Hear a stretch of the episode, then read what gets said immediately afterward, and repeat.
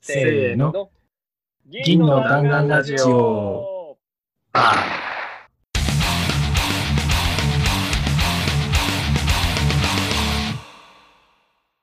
い、始まりました。銀の弾丸ラジオです。銀の弾丸ラジオは、チームのチームによるチームのためのラジオです。私たちはシルバーバレットクラブというチームで普段から一緒に仕事をしています。もっとチーム開発を上手くなりたいという思いで、チーム開発やアジャイル開発に関するいろんな話をしていくラジオです。銀の弾丸ラジオではフィードバックを募集しています。ツイッターで、シャープ銀の弾丸ラジオもつけて、感想、まさかり、チームやメンバーへの質問、ラジオで取り上げてほしいテーマなど、どしどしツイートしてください。ということで、えー早速ですけど、自己紹介からいきたいと思います。はい、どうも、元気担当のお嫁です。そして、はい、えー、ボケ担当の佐藤です。そして、そして、はい、BGM 担当の宮崎です。はい、ということでね、今日もいつもの3人でお送りしていきたいと思います。あの、これ、2021年一発目ということで、はい、年が明けましたね。明けました開。けました。どうですか？どう？今年もよろしくお願いします。はい そうですね、今年もよろしくお願いしますですね、はい本当。うん。はい。ということで、まあ、早速テーマの方に移っていきたいと思うんですけど、今日のテーマは、リージョナルスクラムギャザリング東京2021に参加してきた。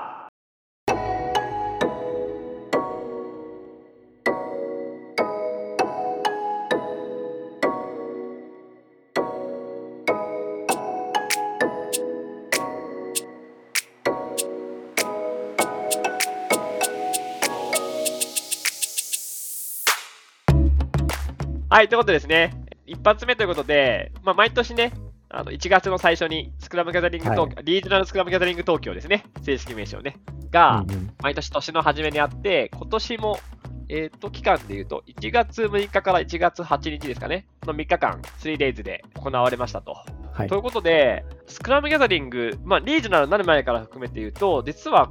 今年が10周年なんですよね。うん。最初はね、まだスクラムギャザリング東京だった時から、あの2011でで、しかもたまたまなんですけど、結構自分としては初めて参加した大きいカンファレンスぐらいなのが、たまたまそのスクラムギャザリング2011なんですよ。あの覚えてるんですけど、あのヘンリック・クリベルクって、残壕よりスクラム XP だっけ？はいはいはいとか、はい。リーン開発の現場の著者のあのヘンリックが基調講演でお話しした回で、あとはジェフ・パットンかな？その2人が話してたんですけど、まあそこから10周年ってことで、まあ、メモリアルなスクラムギャザリングっていう感じでしたね、今年は。うん、で、まあ、やっぱりですね、まあ、自動的な状況もあって、たまたまなんですけど、結局、いつだっけ ?7 日に緊急事態宣言が発令されたんだっけ？東京はそうだね。うん。そうですよね。なんで、ちょうど会期中にその緊急事態宣言が発令されるということで、もともとね、このスクラムギャザリングの人たちってすごくこう、上の人たちって、まあ、連度が高いので、どちら、オフライン開催になっても、本当にオンライン開催になってもどっちでも行けるように、ハイブリッドで準備をしてくださってたんですけど、まさかね、会期中に緊急事態宣言が発令されるっていうのも想定はしてなかったと思うんですけど、うん。まあ、そんな感じで、あのハイブリッドでの開催って形で、登壇者の人も参加者の人も、もう臨機応変に、まあ、やっぱやめやめとこうとか、あの今日ちょっと午後だけ行こうかなみたいな感じが選べるような形で運営してくれたので、まあ、とてもありがたいというか、まあ、今のこの時代に合ったイベントだったなっていうふうに改めて思いましたね。そうですね。で、えー、と今年はまあ 3days ってことで、まあ、その基調講演っていうか、その3日間、それぞれにですね、あのスペシャルなトークもあって、もちろんいつも通りね、あのいろんな公募セッションというか、あのプロポーザルを通したセッションもあるんですけど、あの招待講演って形で、えっと、1日目があの Great ScrumMaster のズージですかね。うん。で、2日目が、あの、 Agile Testing のジャネットで、で、3日目が、あ野中先生、野中野中育次郎先生で、まあ、スクラムのね、元となった、 The New New Product Development Game の、まあ論文を書かれた、まあ、竹内先生と野中先生って形の、まあ、その野中先生が、まあ、やっぱ10周年ってこともあって、お話をしてくれたっていうのが、今年のスクラムギャザリングの、まあ、大きなところではありましたね。で、えっと、今収録してる段階だと、まあ、まだは、あの、この後、まあ、運営の方が準備してくれてると思うんですけど、この後動画も動画も公開されていく予定ってことなので、まあ、参加をした方も、参加されてない方も、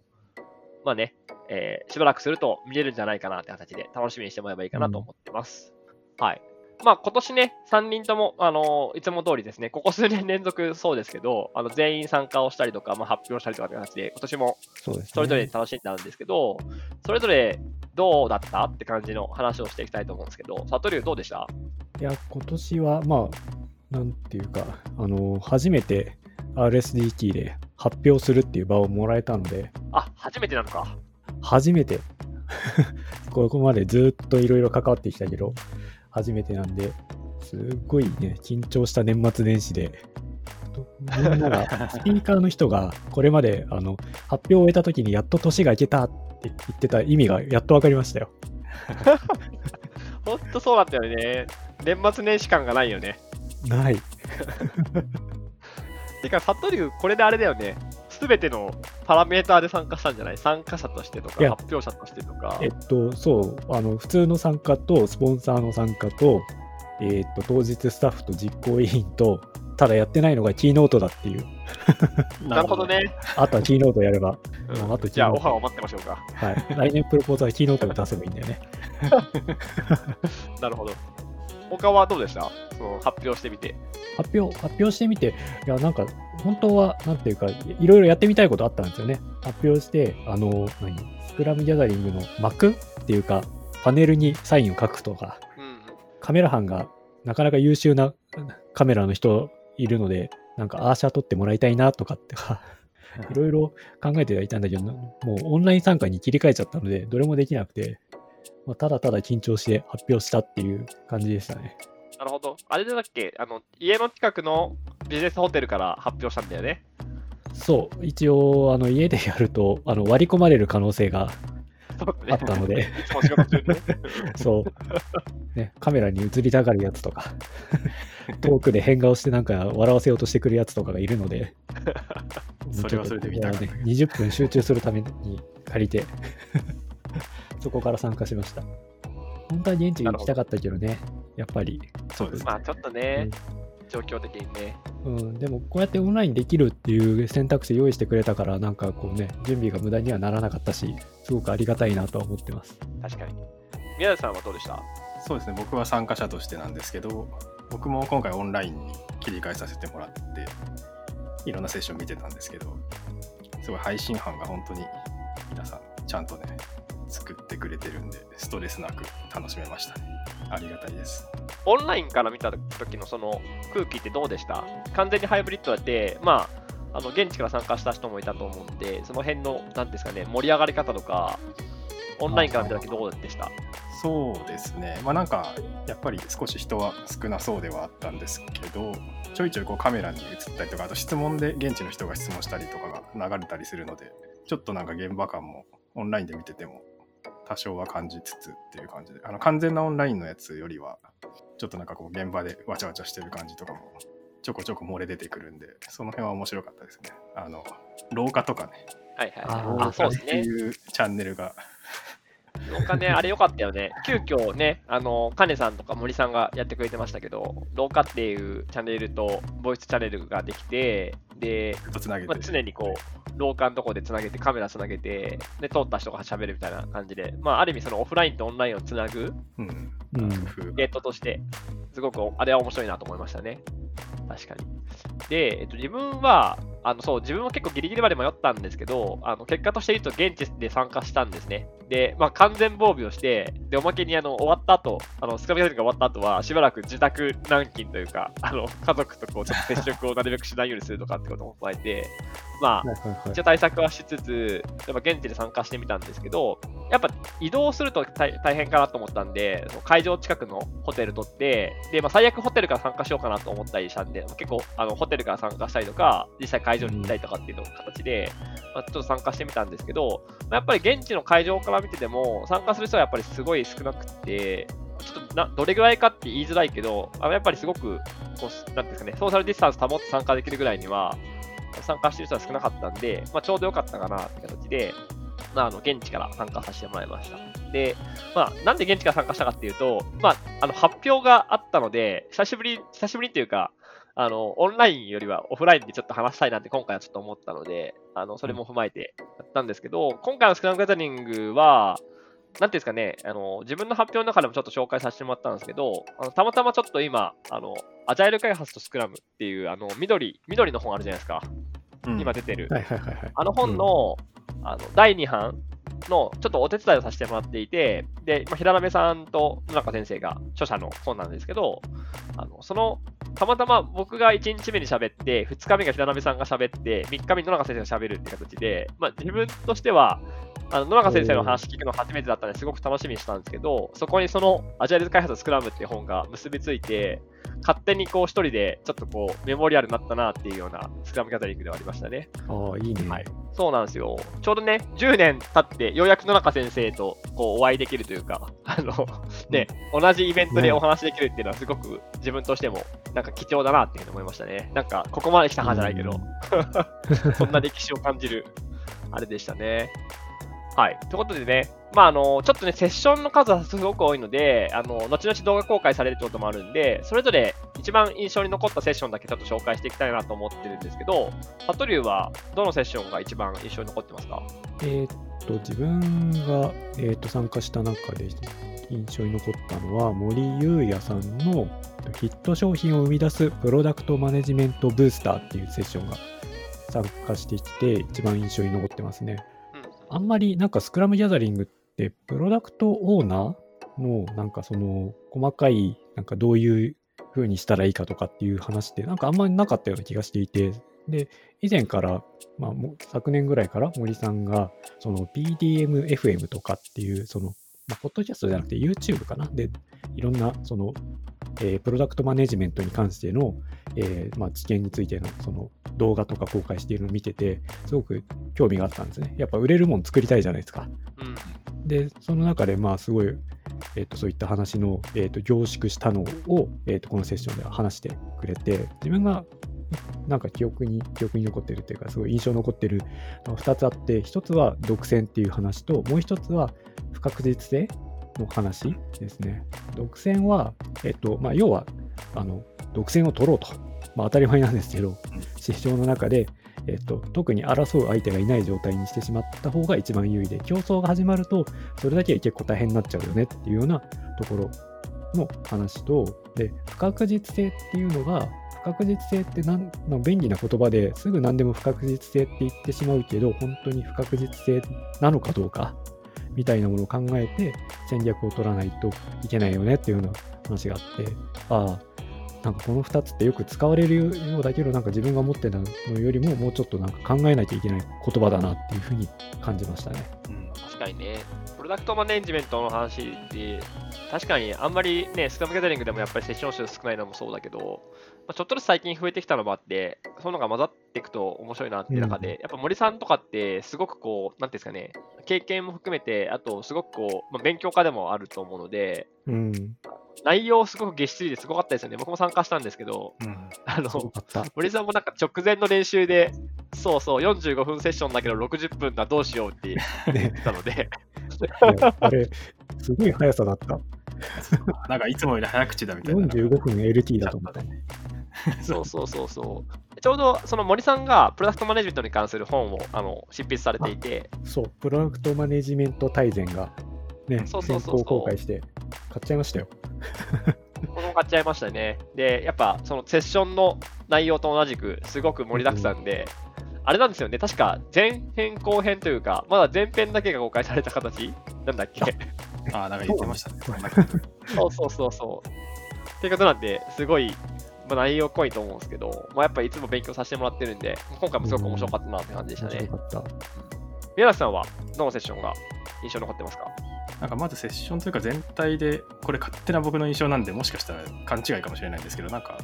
共感っていう言葉がよくいろんなところでチャットだったり出てきたなと思ってて、なんだろうなっていうところなんですけど、とりあえずこの RSGT だと、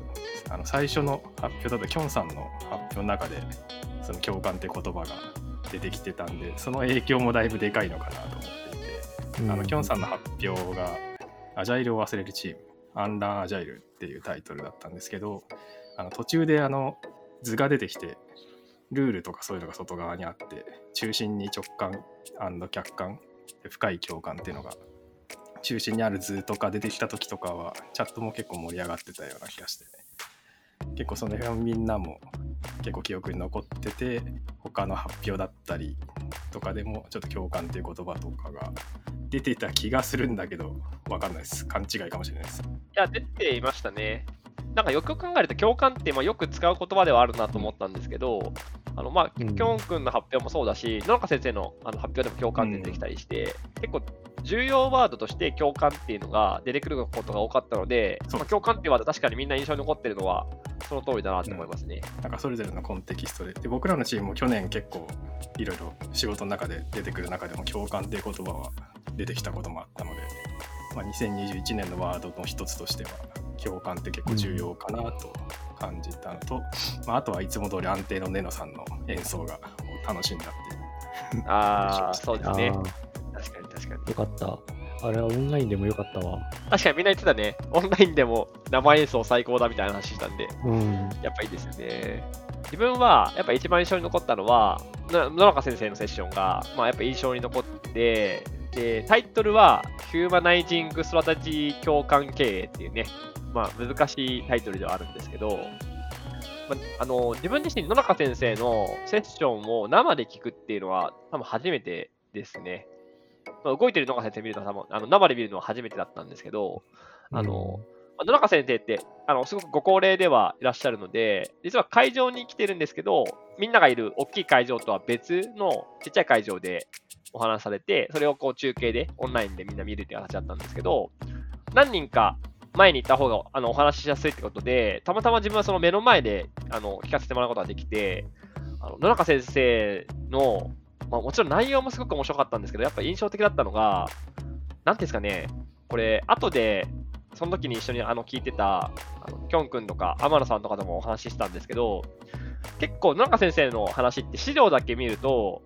まあ、難しい話だし、なんだろう、うん。ちょっと言葉を選ばずに言うと、眠くなりそうな内容じゃないですか。うんうんはいはいはい。ちょっと真面目なね、話のてんそうそう。そうそ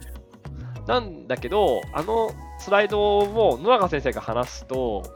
すごく引き込まれるっていうのを、なんていうんですかね、言葉で言いづらいんですけど、めちゃめちゃそういうオーラというか、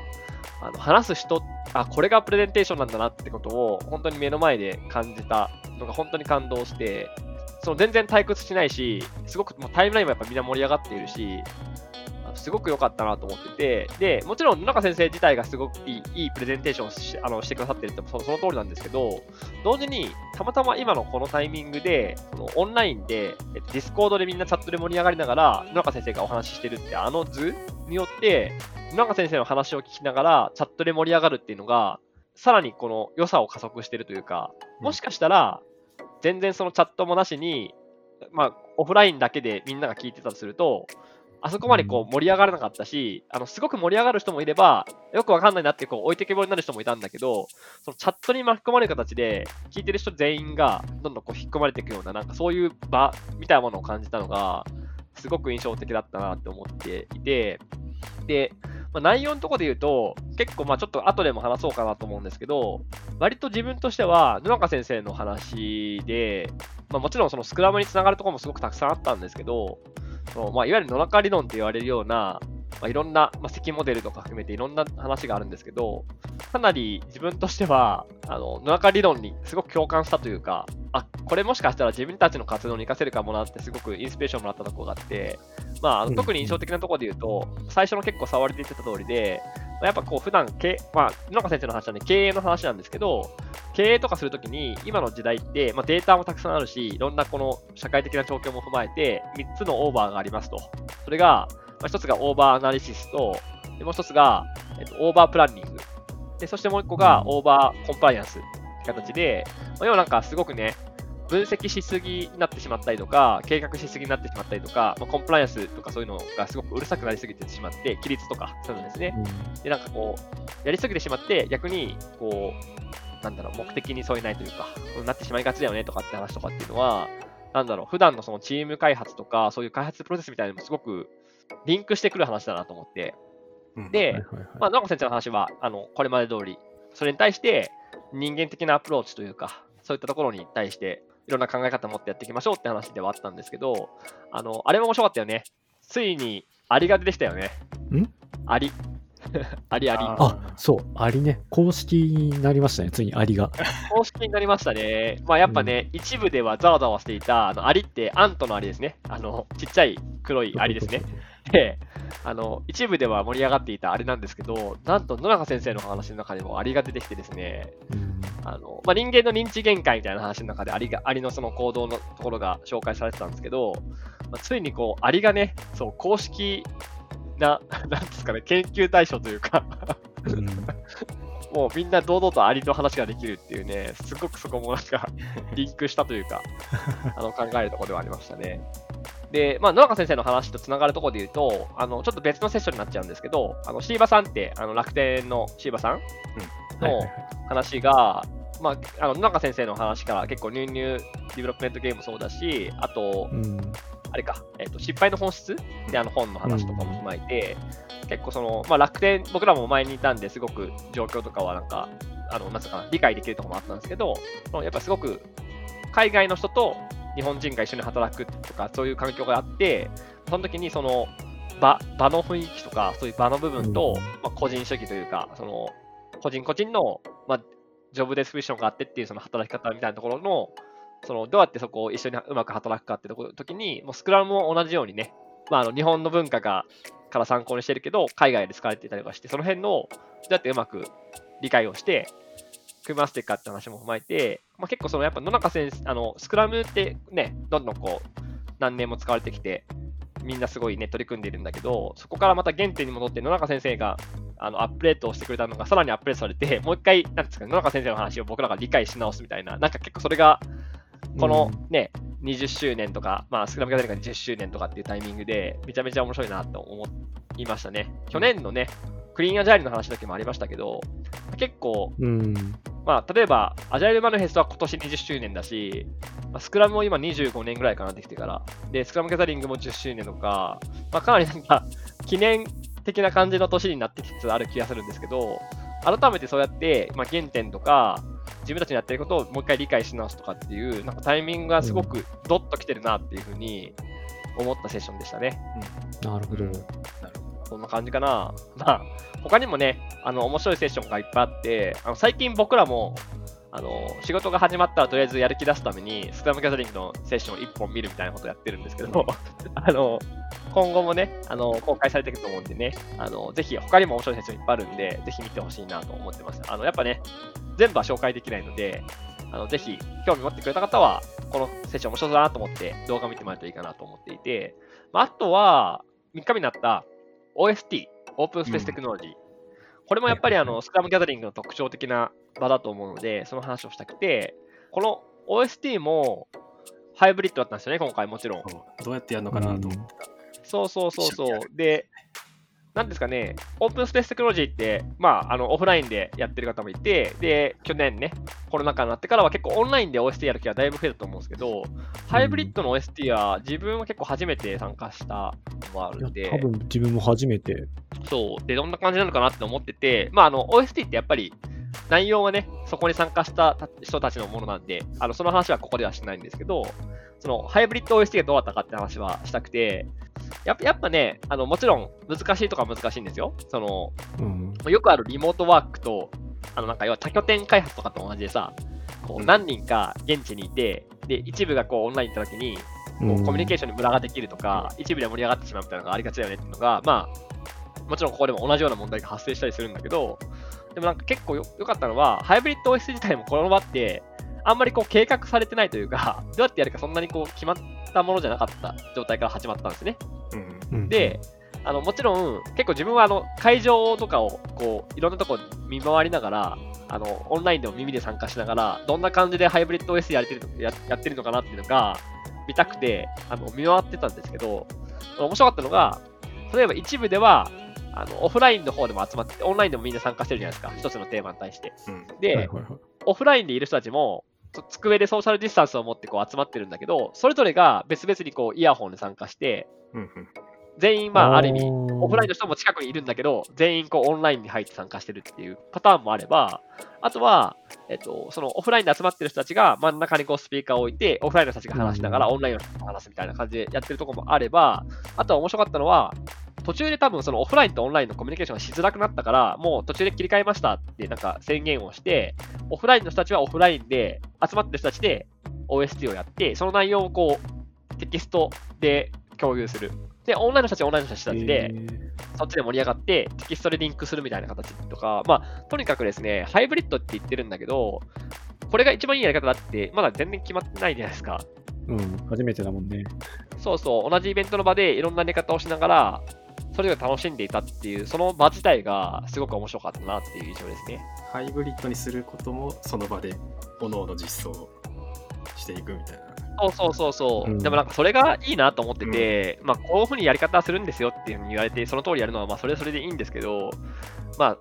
スクラムギャザリングですよ、だって。RCG なんでね、あの全員その、その場にね、対応してやっていくっていうのが、まあ、やっぱできる人たちが集まってるなっていうことが、そこのでも現れていて、まあ、これはこれで面白いなって思いましたね。あの、言い訳したくなるじゃないですか。いや、こんなんじゃ楽しめないよとかって、こう、運営のせいにしたりとかするしようなことも、まあ、思ってしまう人もいると思うんですけど、まあうん自分が見てる限りは、まあ目に見える形では、全員が難しいながらに工夫をして、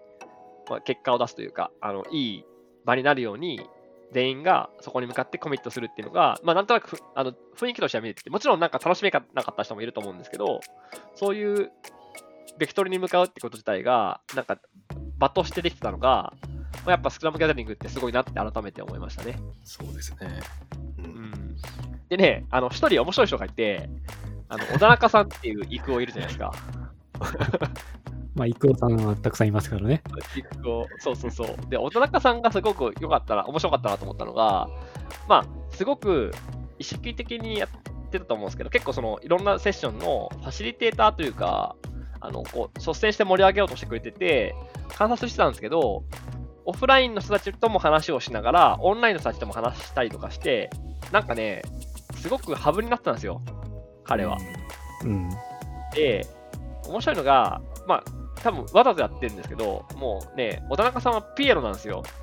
めっちゃピエロだ。本当に。そう、あの、自分が言っちゃったんだけど、あ途中でピエロですねって、あの、あいい意味でだよ。なんかすごく盛り上げて、まあ、こう、なんですかね、えっと、まあ、おちゃらけてというか、場を盛り上げるために、こう、自分を、まあ、犠牲にっていうか、すごくそう、自分のキャラをうまく活かして、で、オフラインとオンラインの人たちをつなげるって役割をすごくしてくれていて、あの、小田中さん見てて、あ、こういう人が、なんだろうね、チームにいたりとか組織にいたりすると、そういう制約を超えることができるというか、っていうところも踏まえて、なんかこういう人がいると、こういう場でも盛り上げられるんだなっていうのをこう観察してて面白いなと思って見てましたね。いや、いいピエロですよ。ピエロっていうね、新しい役割がね、3つ目の責任が、あ4つ目の責任ができるかもしれないですね。なるほスクラムマスター、プロダクトオーナー、開発者、ピエロっていうね。ピエロ。そうそうそうそう。はい、あとはですね、まあ、せっかくなんで、まあ、あの内容はね、ともかくとして、あの今回、あのこのシルバーバレットクラブからですね、あの2つ発表が出せましたよね、サトリュウと自分っていうところ。まあ、その辺の話をしていきたいんですけど、サトリュウは、まあ、その、実はスクラムギャザリング初めての発表ってことだったんですけど、どうどうでした、はいはい。その発表してみて。発表してみて、いやーなんか、さっきも言ったみたいに、その、お正月がそんなに、お正月気分じゃなくなってしまったのは、やっぱ他のこれまでの、なんだろう、えっ、と、発表してきたセッションとかのスライドを見たりとか、なんか発表の内容とかをブログとか見たりとかしてると、いや、自分がこんな舞台に立っていいのかっていう、すごいプレッシャーを感じて、勝手に感じていて、いや、なんか、本当すごいイベントだなっていうのを、なんか語彙力ないんで申し訳ないですよ。すごいイベントだなっていうふうに改めて感じてしまった。結果として楽しかった？結果としてはね、あ、それはなんかやってよかったなって、本当思いました。おあの、発表した後、あ、そう、さっきハイブリッドでなんかこう、どうだったかって話でちょっと話してなかったんですけど、ハイブリッドで発表す、あハイブリッドでオンラインで参加して発表するって、多分2回目か3回目ぐらいなんですね。で、これまでのは全部、参加者もオンラインだったんですよ。ハイブリッドは初めてで、ハイブリッドで良かったのは、やっぱり会場からの拍手があって、なんか本当に聞いてくれている人がいるんだっていう、その反応があるっていうのがとっても良かったなと思っていて、で、なおかつ、あのね、Discord とか見てると、その発表してる時に、あのどういう反応があるかっていうのもちゃんと分かったし、すごくなんていうか、その反応が早い人たちがいて、すごくそれになんか発表してる最中も助けられたなっていう感じがしました、あれは。そうですね。確かに。サトリュウのその話、すごく、自分は結構あの、オフラインのその会場で聞いてたんですけど、でみみ皆さんも多分オンラインで聞いてたと思うんですけど、あの、内容もすごく良くて、あサトリュウこういう話するんだ、ちょっと意外な感じで、それもあったんですけど、なんかあの、すごくいいなと思ったのが、まあ、普段自分は結構毎年スクラムギャザリングではあのここ最近さお話しさせてもらっていて、でその話してる内容っていうのは、この今、今だとこのチームの活動、毎年毎年そのチームやってる活動の話をこうするっていうのが、僕の中でスクラムギャザリングのテーマなので、それをあの今年もさせてもらっていて、去年もまあずっとしてきたんですけど、あのその中で、今年はサトリュウが、サトリュウから見たチームの話をしてくれて、で、実はスクラムギャザリングじゃないんですけど、たまたまあの去年の年末に、えっと、社内のアジャイルジャパンサタイトのイベントでは、宮崎さんが発表してくれて、まあ、その辺もね、うんうん。たまたまね、あの、スクラムギャザリングで僕ら喋るから、あと宮崎さんだね、みたいな話になって、で、あの、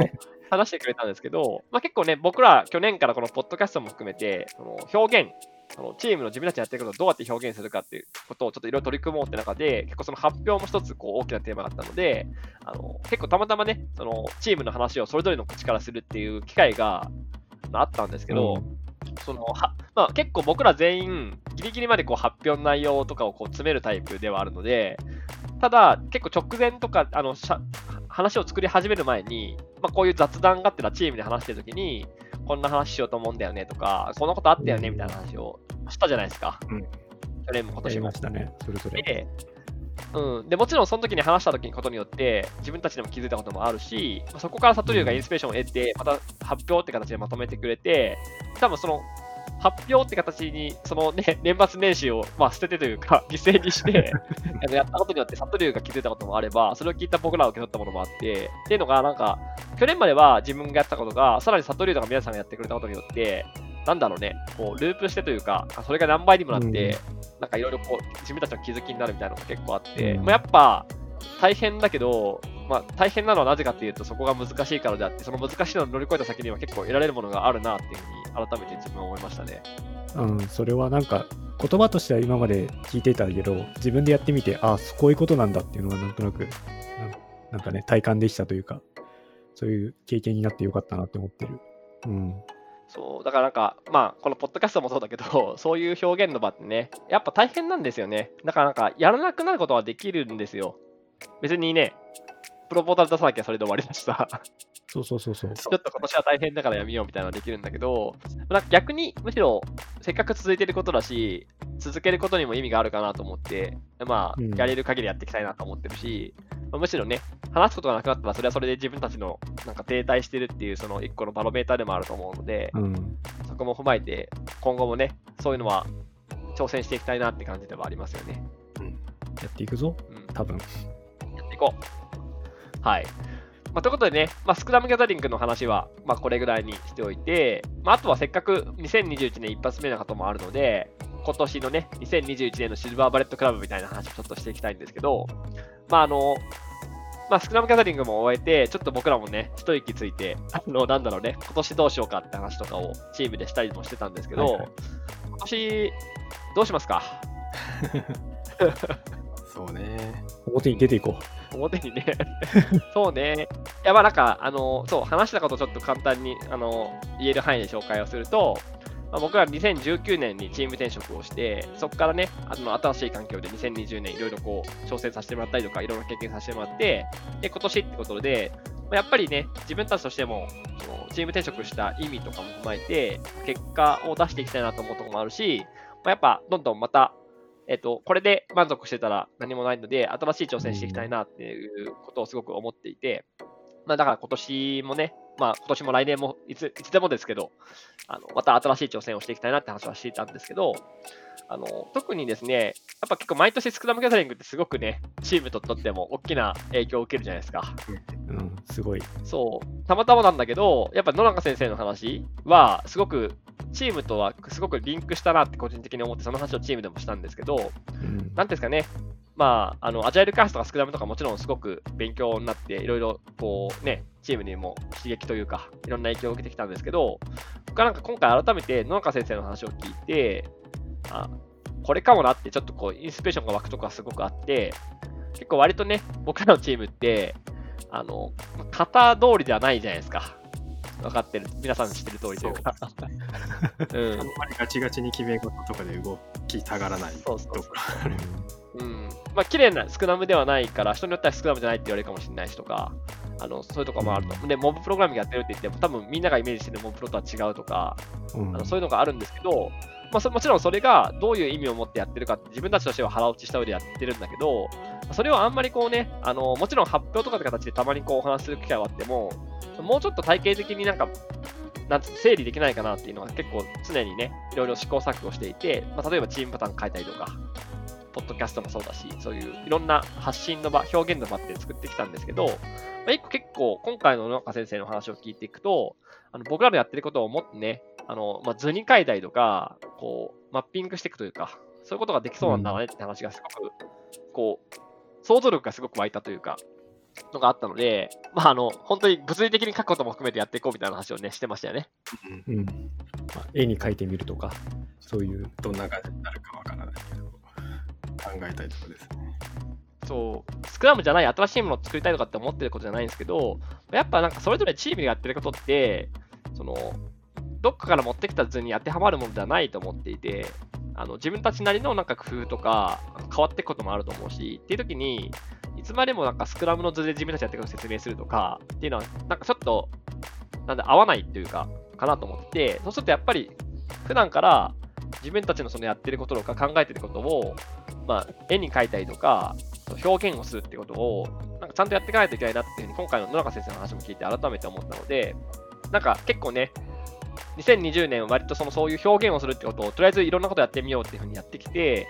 で、野中先生の話を聞いて改めて思ったのが、その、まあ、いわゆる形式値と暗黙値ってあのスパイラルの話じゃないんですけど、とりあえず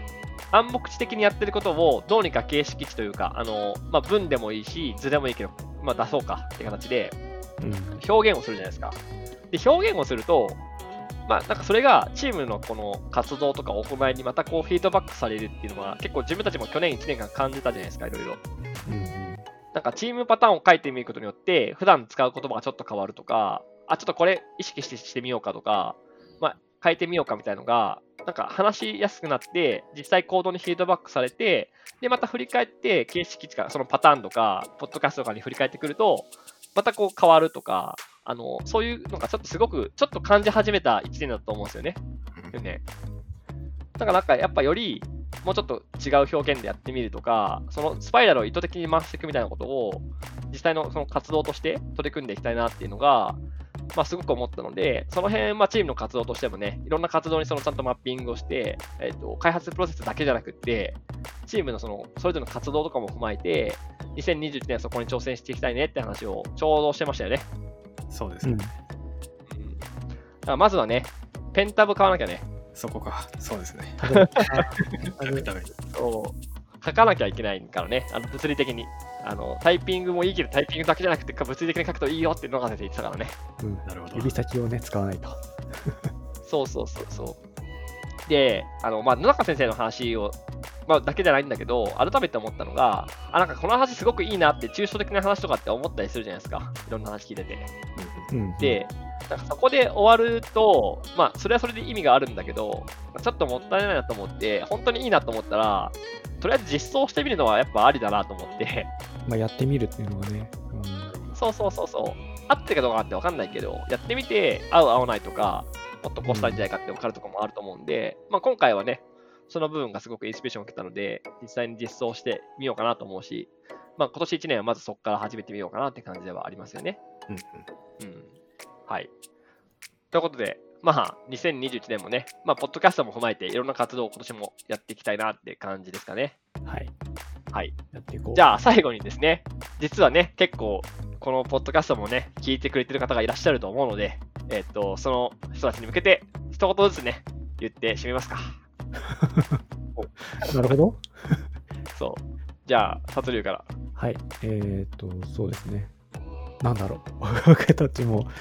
えーとまあ、これからいろいろやっていくと思うので、なんかそういったことに対してのフィードバックっていうのをすごく大切にしていきたいので、まあ、な些細なことでもいいから、何かこう思ったこととか、感じたことっていうのをなんか出してもらえるといいかなというふうに思います。それ自体も皆さんにとってのアウトプットだと思うので、なんかそういったものをお互いにやっていけるといい雰囲気になるかなと思うので、何か感想とかあったらぜひください。はい、ありがとうございます。じゃあ、皆さん。はいまあ、このポッドキャストだったり発表の話でもそうなんですけどその準備でチームで話してる時とかもかなり学びが多いのでぜひなんか皆さんのチームもそういうのやったら面白いかなと思うのと、あ、そうですねネタとかこう質問とかいただけたらいろいろコミュニケーション取れて面白いなと思うので何かあればツイートとかしてくれると嬉しいです今年もよろしくお願いしますはい、ありがとうございます。最後に自分ですけど、自分はやっぱその、えっと、チームっていうものがすごく大事だなと思ってるんですけど、もちろんこの3人もチームではあるんですけど、やっぱそのチームって概念をどんどんぶっ壊していきたいなと思っていて、あのね、皆さんもね、聞いてる方もシルバーバレットクラブだと思ったらもうシルバーバレットクラブなんですよ。だと思ってて、なんですかね、あのやっぱ思ったのが、まあ、会社とか組織とか、そういったものに縛られて、その中で、まあ、チームもちろん組んで働いてるんけど、そこでしかチームを組めないって思ってしまうと、まあ、やっぱなんかすごくもったいないな、なんか改めて思って、まあ、例えばうん副業とかもそうだし、コミュニティもそうだけど、いろんなところでいろんなこうものづくりとか、何か一緒にやるってことを経験して、やっぱりすごくいいなと思ったんですよね。あの、ここ、去年とか今年も踏まえて。そうすると、うんもちろん、この今のチームの活動もいろいろやっていくのは当然やりつつも、その他でいろんなところでいろんな人と一緒に仕事をしたりとか、いろんな経験をすることが、またそのチームの活動にもフィードバックするしっていう形で、まあ、それをどんどんやっぱ広げていきたいなって、あの今年はよより思ってるので、仕事とか組織とかに縛られずにですね、まあ、一緒に何かできればすごく嬉しいなと思うし、別にそれはね、なんかちょっとした雑談でもいいですし、実際の仕事につながればそれでもいいと思うし、とにかくいろんな人といろんなことを挑戦していきたいなと思ってるんで、別に僕ら別にね、僕らは怖くはないので、あの いろんな話をね、気軽にしてもらえるとすごく嬉しいなと思うし、あのいろんな人と絡んでいきたいなっていうふうにあの思ってるんで、ぜひ怖がらずに一緒に遊んでくださいって感じですかね。ね楽しくやりましょう。はい。今年もよろしくお願いしますという形で、はい。じゃあ、今回はこれぐらいでいきましょうか。じゃあ、あの新年一発目のいつものやつで締めましょう。はいいい。ですか？せーの。閉店。でガラガラガラありがとうございました。ありがとうございます